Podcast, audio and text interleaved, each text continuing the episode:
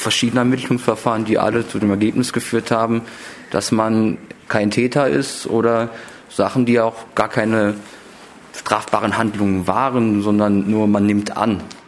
Man nimmt an, dass man gewalttätig wird und das reicht für die Begründung, brauchen sie keine, so nach dem Motto. Und das ist so ziemlich die Sache, warum wir diese Sache haben. Ihr beide wurdet jetzt nicht verurteilt für irgendwas? Ich nicht, nee. Bisher bei mir genau der gleiche Fall. Was bedeuten diese Stadtverbote und diese Meldeauflagen für euch beide?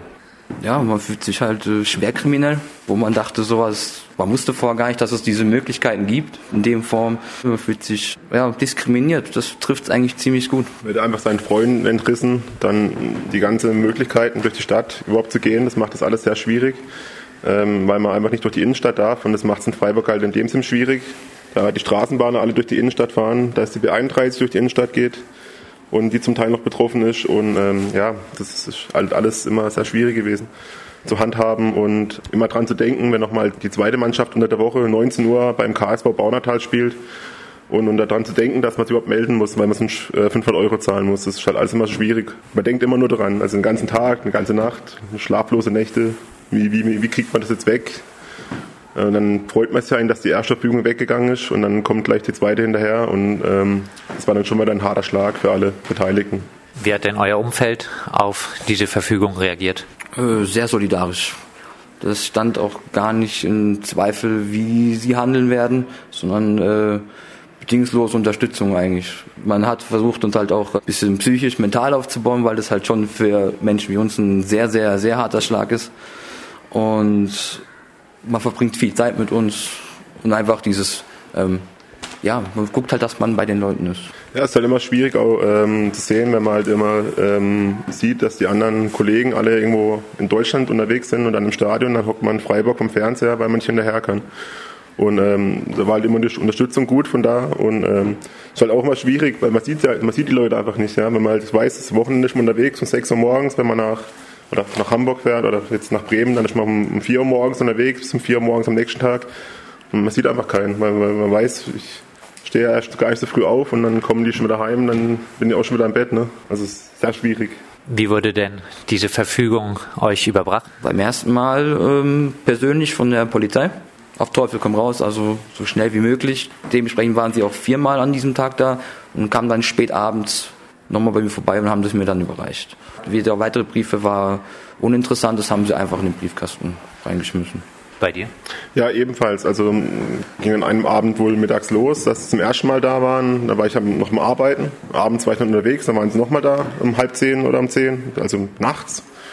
Da war ich auch nicht da. Dann wurde jedes Mal verwiesen, dass ich am nächsten Tag dahin zur Polizeistation komme und das abhole, das Schreiben.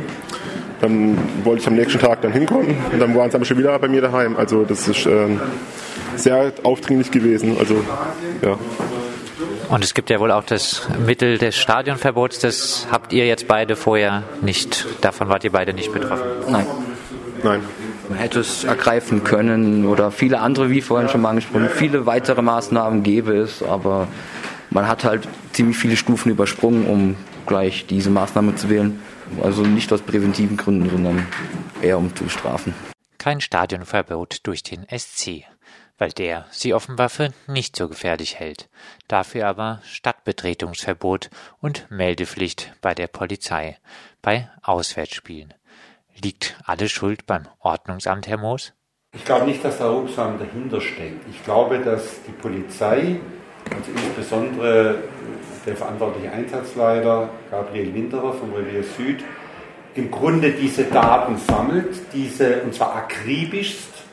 Also was wir gehört haben, ist ja, äh, dass die äh, Fans da wirklich lückenlos mit Kameras äh, überwacht werden. Also das ist ungeheuerlich. Ja. Und dass diese Daten dann weitergegeben werden an die Polizeibehörde, das ist die Stadt Freiburg, Amt für öffentliche Ordnung, Chef ist der Herr Rupsa. Und mir wäre es lieber, er wäre, ohne der Stadtentwässerung zu nahe treten, da stellvertretend Leiter oder sonst wo und nicht gerade für öffentliche Ordnung.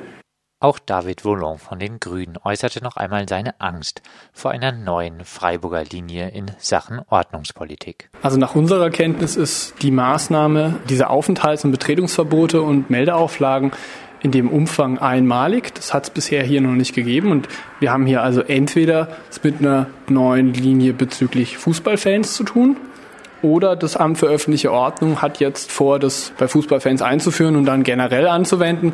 Dann wäre es Geld für alle, egal wie.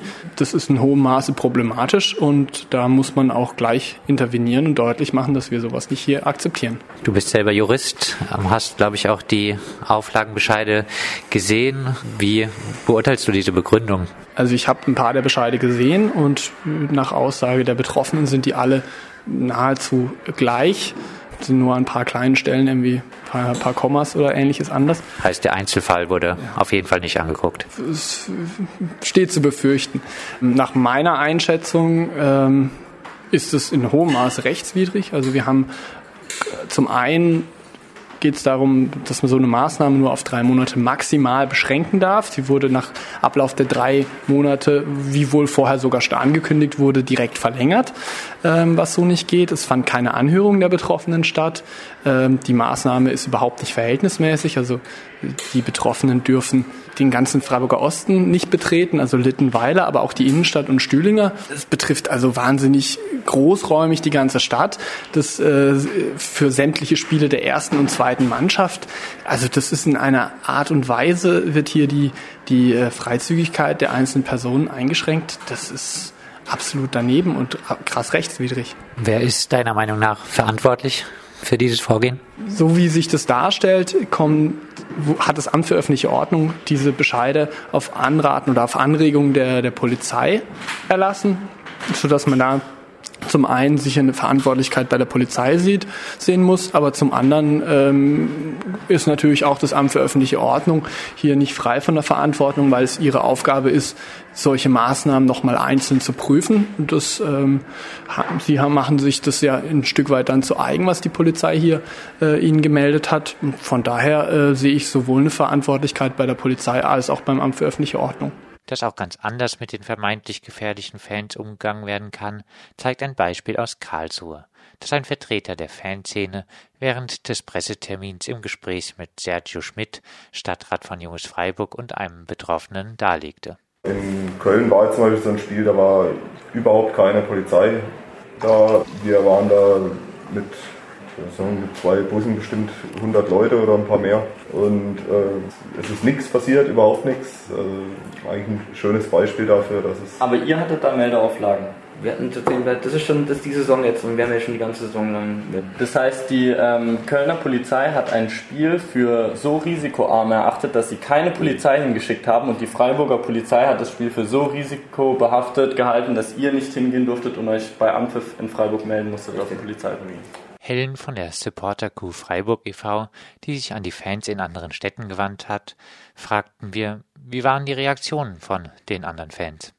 Kopfschütteln haben wir äh, geerntet ja, über die Maßnahmen in Freiburg. Ähm, viele äh, wissen, dass Freiburg eine sehr gemäßigte Fanszene ist. Äh, wenn die es dann vergleichen mit anderen oder mit ihrer eigenen, sagen die, boah, was hatten wir noch nicht in dem Ausmaß.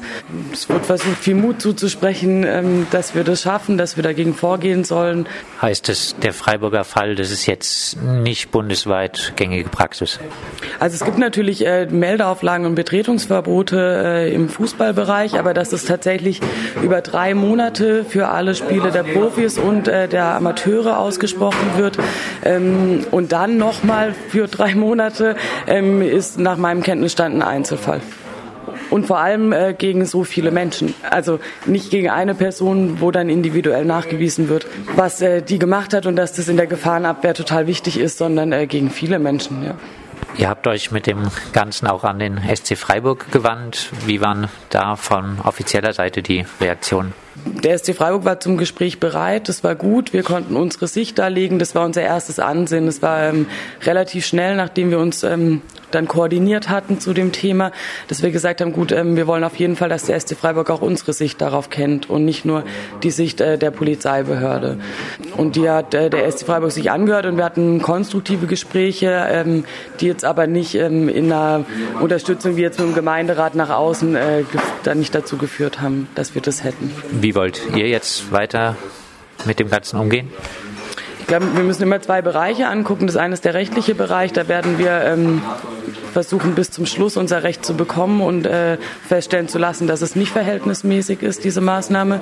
Und in dem anderen äh, Bereich werden wir versuchen, die Betroffenen zu unterstützen, so gut es geht und hoffen jetzt hier über den Gemeinderat auch nochmal für die Zukunft einfach erwirkt zu haben, dass viel sensibler mit solchen Maßnahmen umgegangen wird. Und ähm, ich hoffe, dass wir da weiter, jetzt wo wir in der Öffentlichkeit äh, sind, äh, auch weiter gut damit umgehen können und auch sensibilisieren können für solche Maßnahmen.